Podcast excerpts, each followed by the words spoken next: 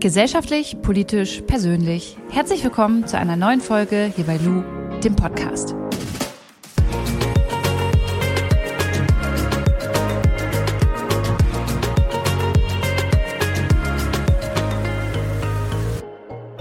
Werbung. Wir starten gleich in die neue Podcast-Folge. Vorher möchte ich euch aber einen Gamechanger aus meinem Alltag vorstellen. Und zwar die App Blinkist. Ich weiß nicht, ob ihr das kennt, aber mir geht es oft so, dass ich Sachbücher sehe oder lesen möchte, aber mir die Zeit einfach fehlt. Ich brauche für ein Sachbuch, wenn es gut läuft, eine Woche und wenn es richtig schlecht läuft, auch mal drei Wochen. Und manchmal interessiert mich das Thema aber so brennend, dass ich diese Kernaussagen aus dem Sachbuch eigentlich schon innerhalb von ein paar Minuten aufsagen möchte. Und dabei hilft die App Blinkist. Die bringt nämlich die Kernaussagen von über 3000 Sachbüchern auf unser Smartphone. Und so können wir das Wichtigste aus diesen Sachbüchern dann in etwa 15 Minuten anhören oder durchlesen. Ich mache das zum Beispiel beim Spazierengehen oder wenn ich auf dem Sofa sitze, einfach Zeit habe und was durchlesen möchte. Da gibt's zeitlose Klassiker, viel diskutierte Bestseller oder auch Ratgeber, wie zum Beispiel, ich weiß nicht, ob ihr es kennt, jeder ist beziehungsfähig. Kann ich nur empfehlen, passt auch super zu der heutigen Folge.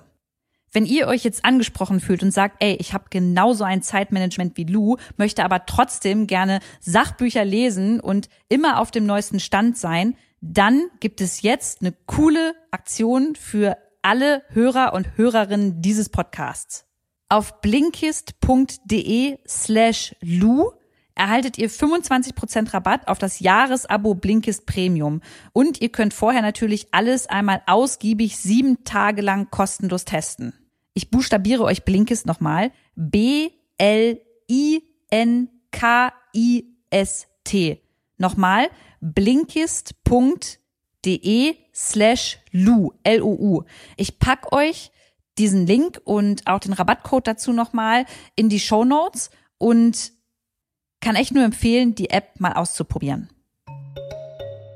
Werbung Ende. Schuld an der heutigen Folge ist tatsächlich ein Film, den ich letztens geguckt habe. Der heißt Lucky Number 11 und das ist ein Film, der hat erstmal jetzt gar nichts mit dem Thema an sich zu tun, aber es gibt eine Szene in dem Film, in dem über Glück und glückliche Menschen gesprochen wird. Und ähm, ich möchte euch ganz kurz diese Szene einmal vorstellen. Wissen Sie, warum Sie hergebracht worden sind? Weil ich im Augenblick kein Glück habe. Die Glücklosen sind nichts weiter als ein Bezugspunkt für die Glücklichen, Mr. Fischer. Durch Ihr Unglück zeigen Sie mir nur mein Glück. Es ist nur bedauerlich, dass die Glücklichen erst merken, welches Glück sie hatten, wenn es sie verlässt. Sie zum Beispiel. Gestern sind Sie besser dran gewesen als heute, aber erst durch den heutigen Tag merken Sie das. Aber gestern ist vorbei und es ist zu spät, verstehen Sie? Die Leute sind nie glücklich mit dem, was sie haben. Sie wollen das, was sie mal hatten oder was jemand anders hat.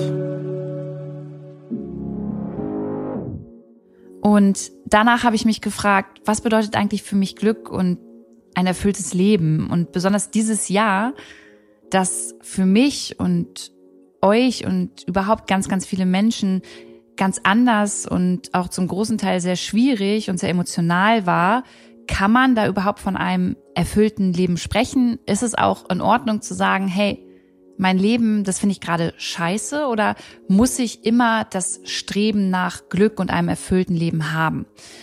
Diese Fragen, die möchte ich heute nicht einfach so im Raum stehen lassen, sondern mit jemandem besprechen und hoffentlich Antworten darauf bekommen. Wer diese tolle Interviewpartnerin ist, das erzähle ich euch jetzt, denn sie stellt sich jetzt einmal für euch vor.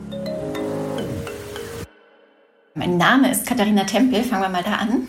Ich bin Psychologin, Bestsellerautorin und Coach. Äh, ich habe eine Doktorarbeit über das Glück geschrieben und ähm, unterstütze auch seit 2013 als Glücksdetektiv andere dabei, eben glücklicher zu werden und ein erfüllteres Leben zu führen.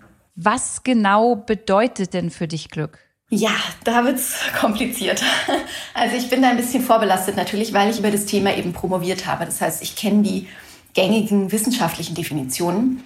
Ähm, für mich war es tatsächlich aber von Anfang an sehr wichtig, immer von einem glücklichen und erfüllten Leben zu sprechen, weil ähm, ja, ich denke mal unter Glück oder ja, mit Glück assoziieren die meisten Menschen eben Lachen, so ein bisschen das Smiley, Kleeblatt, äh, sich gut fühlen, im Moment einfach irgendwie, ja, in der Psychologie würden wir eben sagen, positive Emotionen empfinden. Und das ist auch total wichtig und wertvoll. Ich will das gar nicht schlecht reden. Ähm, das ist nicht nur in dem Moment gut, weil wir uns gut fühlen, sondern das ist wirklich auch für unsere Entwicklung wertvoll. Aber es ist meiner Meinung nach nicht alles. Zu einem erfüllten, wirklich gelingenden Leben gehört eben noch mehr, weil wir Menschen uns auch nach mehr sehnen, als nur danach, uns gut zu fühlen.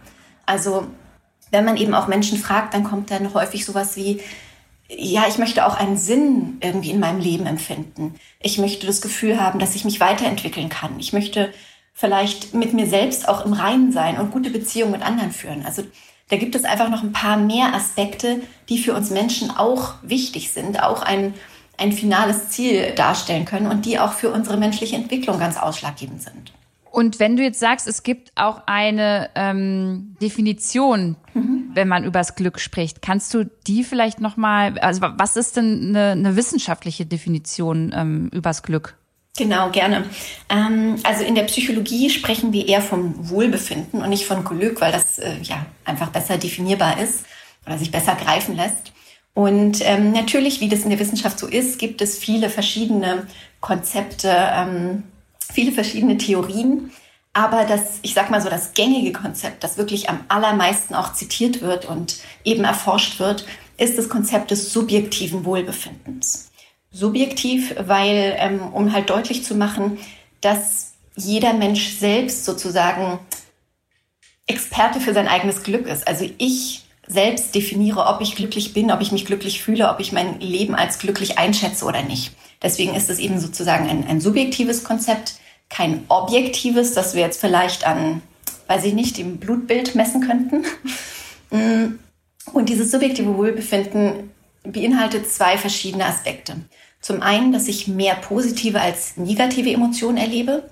Also eben dieses, dieser Aspekt, sich gut fühlen, die positiven Emotionen im Leben haben. Und darüber hinaus aber noch eine Bewertung des Lebens, nämlich die Frage nach der allgemeinen Lebenszufriedenheit. Also wie zufrieden bin ich denn alles in allem mit meinem Leben? Oder wie zufrieden bin ich mit den verschiedenen Bereichen meines Lebens? Und das ist dann eben wieder ein anderer Aspekt. Da geht es nicht ums Fühlen, um die Emotionen im Moment, sondern da geht es wirklich um eine Einschätzung, die ich treffe.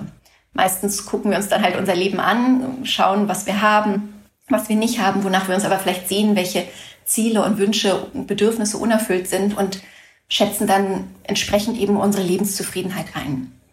Aber genau, auch in, unter den Wissenschaftlern und Forschern gibt es da eben auch Kritik an dem Konzept, dass es vielleicht eben nicht alles umfasst, was positives psychisches Funktionieren ausmacht, dass es da eben noch andere Aspekte geben muss.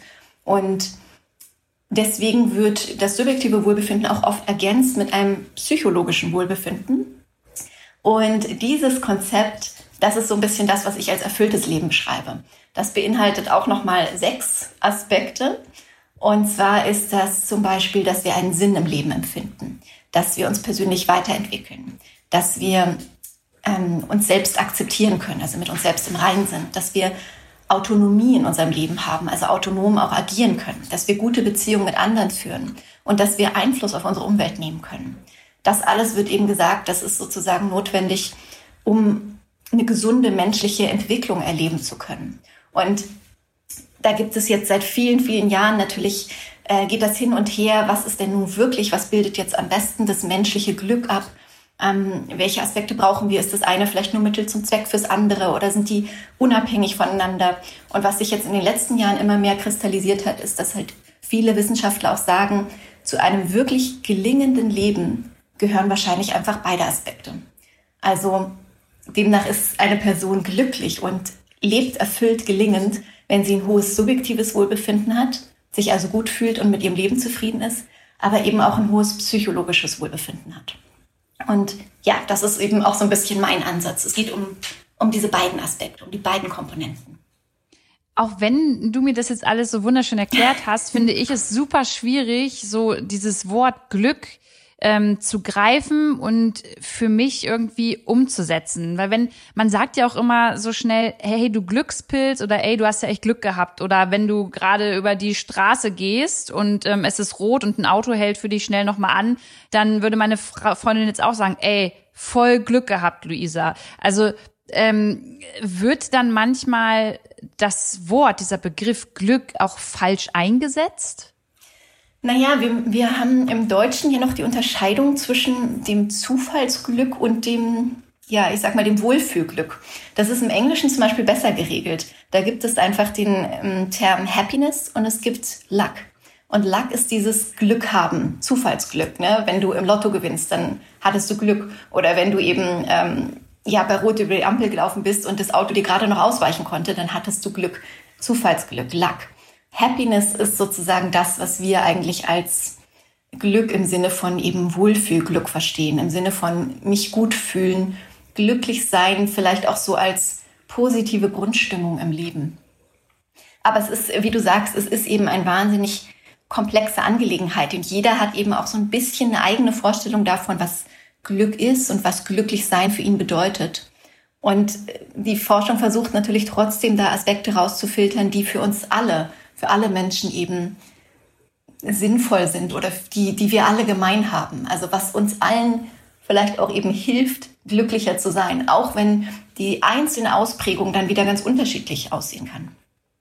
Jetzt ist es ja dieses Jahr so, dass bestimmt viele Menschen vielleicht auch das Gefühl haben, sie sind nicht glücklich, sie haben kein erfülltes Leben.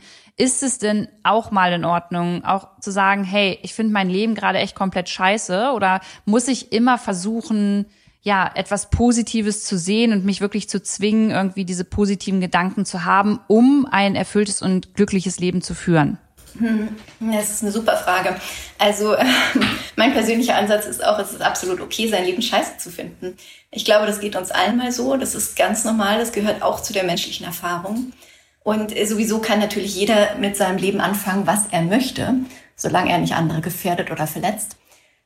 Es ist nur so, die meisten Menschen wollen ja irgendwann wieder da rauskommen. Man will sich ja auch nicht dauerhaft schlecht fühlen.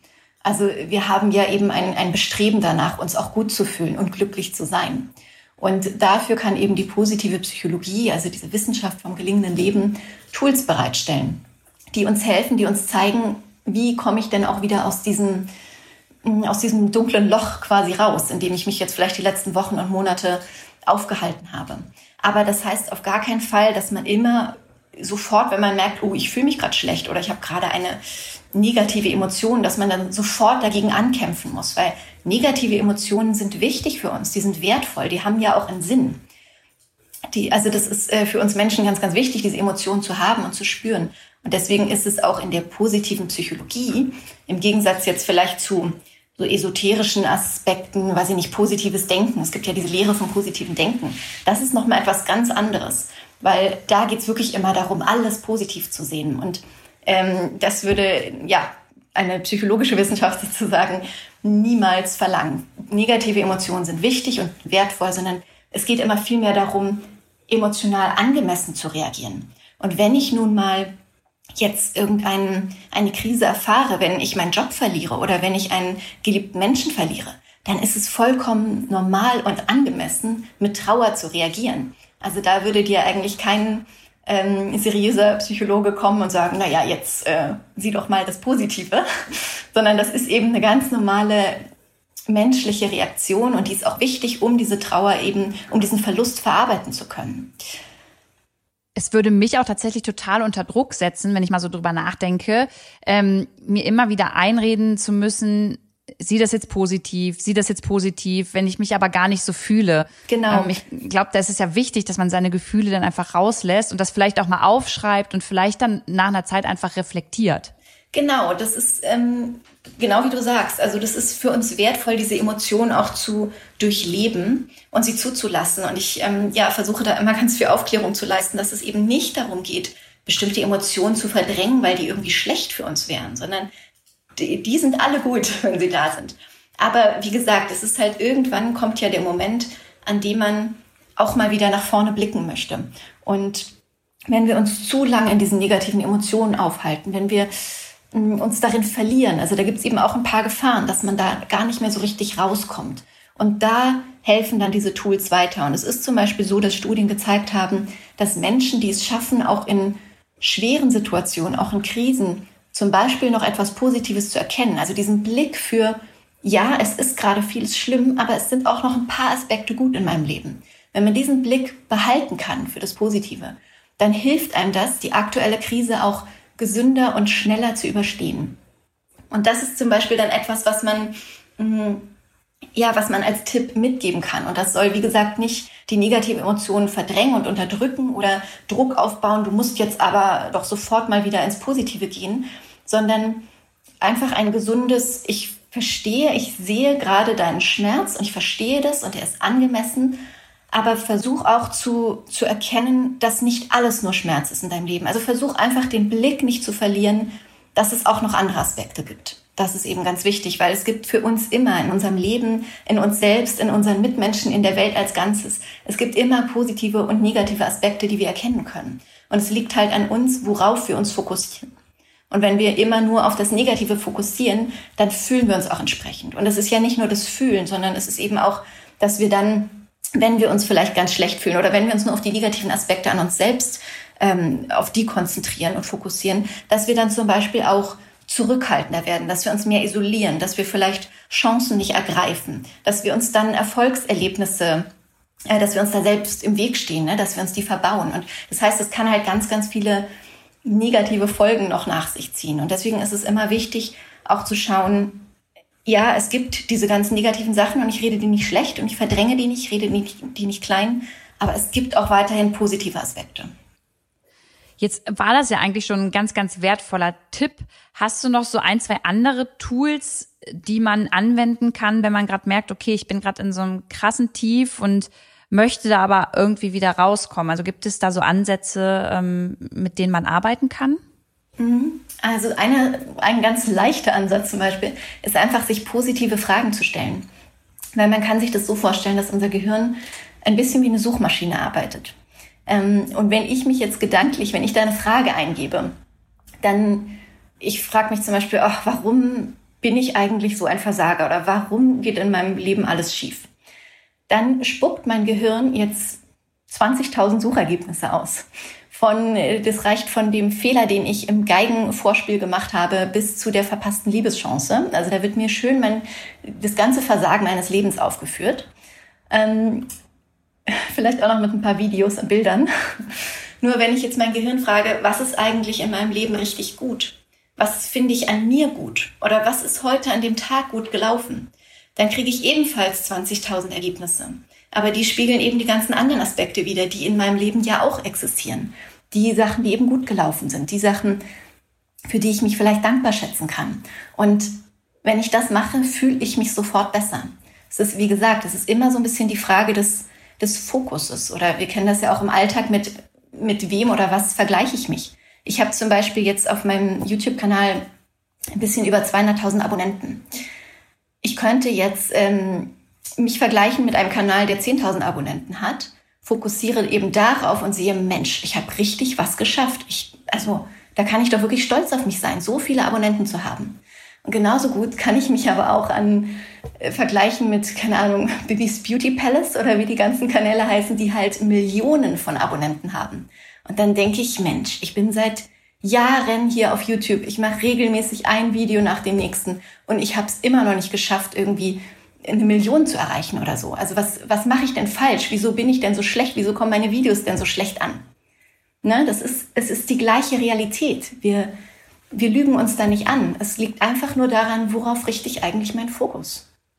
Voll, das würde ich jetzt total unterschreiben, weil mir das ja auch so geht. Andererseits würde ich jetzt noch dazu sagen, manchmal kann es doch aber auch nicht unbedingt schlecht sein, wenn man sich mit jemandem vergleicht oder ja doch mit jemandem vergleicht, der vielleicht dann mehr Reichweite hat, also in unserem Beispiel jetzt einfach, ähm, weil das ja auch ein Ansporn sein kann, oder? Also kommt es da nicht auch wieder drauf an, wie man darüber denkt, weil ich kann es ja auch als Ansporn sehen und zu sagen, hey, da möchte ich auch hin und das und das muss ich dafür noch tun oder erreichen. Ganz genau. Deswegen, man unterscheidet manchmal auch so ein bisschen zwischen konstruktiven und destruktiven Neid oder positiver und negativer Neid. Es gibt da verschiedene Begriffe für. Ähm, es ist ja im Grunde Neid, wenn ich irgendjemand sehe, der was hat, was ich auch haben will. Oder der ist besser darin. Ne? Und äh, wie du sagst, es kommt auch da wieder darauf an, wie denke ich darüber. Hm, nutze ich diesen Neid als Ansporn, weil ich sehe, okay, wie hat Bibi das denn jetzt geschafft, so viele Abonnenten zu kriegen? Was macht die vielleicht anders? Was macht die besser? Was kann ich da daraus ziehen und für meinen eigenen Kanal übernehmen oder eben für mein eigenes Leben? Das wäre eine total konstruktive Art und Weise, sich mit diesem ähm, Neid auseinanderzusetzen, weil ich ja dann auch nur wieder darauf fokussiere, auf meine Selbstwirksamkeit. Was kann ich jetzt tun, um meine Situation zu verbessern und um das zu bekommen, was ich haben möchte?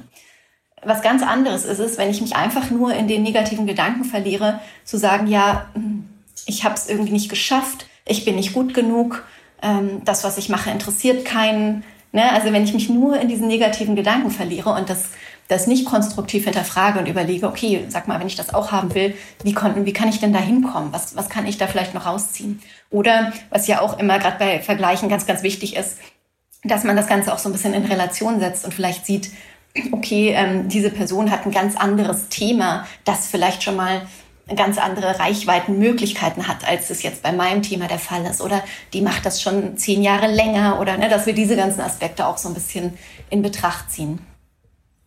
Letzte Frage, Katharina. Besonders dieses Jahr haben ja bestimmt viele Menschen das Gefühl, alles andere als ein erfülltes Leben zu leben. Was würdest du denn diesen Menschen mit auf den Weg geben wollen?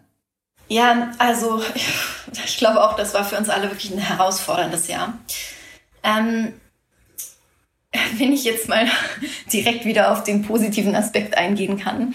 Ähm, ich glaube, dass schon eine ganz wertvolle Sache an dieser aktuellen Krise ist, dass wir sie alle teilen, dass wir alle im selben Boot sitzen. Weil das ist ja bei den Krisen, die uns persönlich widerfahren, oft nicht der Fall. Da ist es dann eben so, dass ich einen Trauerfall in der Familie habe und viele meiner Freunde das vielleicht noch gar nicht kennen. Und dann bin ich in gewisser Weise eben auch allein mit, mit meinen Emotionen. Und bei dieser Krise, die wir gerade durchleben, ist es aber so, dass wir eben, dass wir sie alle erfahren. Geteilte Menschlichkeit ist hier so ein, so ein Stichwort. Und das bedeutet, wir können uns austauschen. Wir können mit anderen reden. Wir können merken, wir sind nicht allein. Diese Gedanken, diese Gefühle habe ich nicht allein. Das geht anderen auch so. Und man kann eben auch ganz viel Stärke aus dieser Verbundenheit ziehen. Und ein weiterer Aspekt, den ich mitgeben würde, ist der, was mir auch immer ganz, ganz wichtig ist zu zeigen. Krisen kommen, aber Krisen gehen auch wieder. Und es ist gerade, wenn man so selbst mittendrin steckt, sieht man das oft nicht. Dann ist einfach alles schlimm. Und die ganze Welt und die ganze Erfahrung, alles ist negativ gefärbt. Aber es wird besser. Es geht auch wieder vorbei. Das trifft auf alle Krisen dieser Welt zu, auf alle Krisen, die wir erleben. Und ich glaube, wenn man sich darauf fokussiert und eben auch das im Hinterkopf behält, es wird wieder anders werden. Und dann kann man vielleicht auch sowas wie Vorfreude schon erleben auf das, was man dann wieder tun kann. Vielleicht erfährt man dann auch ein bisschen mehr Wertschätzung für die kleinen Momente des Glücks, die uns eben halt gerade verwehrt werden, aber die wir bald hoffentlich alle wieder erfahren können. Mit Menschen gemeinsam Zeit verbringen, essen gehen, weiß ich nicht, auf Festivals gehen etc. Und ja, wenn man, wenn man ganz weit gehen möchte, für Fortgeschrittene quasi, kann man natürlich auch mal überlegen, diesen, diesen positiven Fokus zu, zu trainieren, zu schauen, gibt es vielleicht auch eine Chance, die für mich ganz persönlich jetzt in dieser Krise liegt kann ich die irgendwie nutzen oder erwächst daraus irgendein positiver Aspekt für mich oder könnte ich eben einen schaffen? Vielleicht einfach nur, dass man sich Zeit für Reflexion nimmt, dass man ähm, vielleicht auf Dinge gestoßen wird, jetzt wo man den Job verloren hat oder ähm, wo man von zu Hause arbeiten muss, die einem vorher gar nicht so bewusst waren und dass man jetzt vielleicht noch ein Stückchen mehr weiß, wo man im Leben eigentlich hin möchte.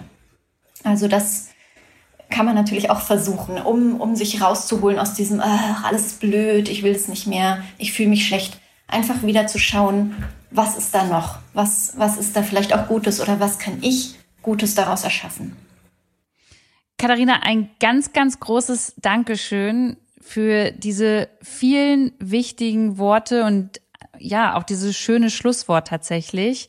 Ich danke dir, dass du dir die Zeit genommen hast, um uns ein bisschen das Thema ein glückliches und erfülltes Leben näher zu bringen. Sehr gerne. Vielen Dank für die Einladung. Ein ganz, ganz tolles Gespräch, aus dem ich viel mitnehmen konnte. Und ich fand besonders interessant, als Katharina über ja die positive Fragestellung an sich selbst gesprochen hat. Und deswegen habe ich noch mal überlegt, was kann man sich denn eigentlich noch so Fragen und was kann man sich selbst vielleicht beantworten? Und da sind mir noch mal ein paar Fragen gekommen, die ich gerne noch mal mit euch teilen würde. Vielleicht möchtet ihr sie euch selbst ja auch beantworten. Zum Beispiel, welche Beschäftigung hat mir dieses Jahr große Freude bereitet? Was habe ich 2020 gelernt? Was möchte ich 2021 mehr machen? Und in welchem Moment war ich dieses Jahr besonders glücklich? Das sind so Fragen, die ich mir jetzt anschließend tatsächlich in meinem Buch beantworte, denn ich habe mich dazu entschieden, wieder Tagebuch zu führen. Das habe ich ganz lange Zeit nicht gemacht, weil irgendwie nicht die Zeit war oder ich mir die Zeit ehrlicherweise nicht nehmen wollte und jetzt gemerkt habe, okay, irgendwie muss ich meine Gedanken ja auch sammeln und aufschreiben, um vielleicht immer mal wieder reinzuschauen. Und das mache ich jetzt mit einem Tagebuch. Und wir hören uns nächste Woche zum letzten Mal in diesem Jahr. Ich werde mit Patricia, die ihr auch schon ein paar Mal in diesem Podcast gehört habt, nochmal einen Jahresrückblick äh, machen, der dann nächsten Samstag online geht. Und bis dahin wünsche ich euch wie immer ganz viel Gesundheit, alles Gute, habt eine schöne Woche und auch noch ein großes Dankeschön an Schönlein Media, dass ihr wie immer diese Folge geschnitten habt. Macht's gut, eure Lu.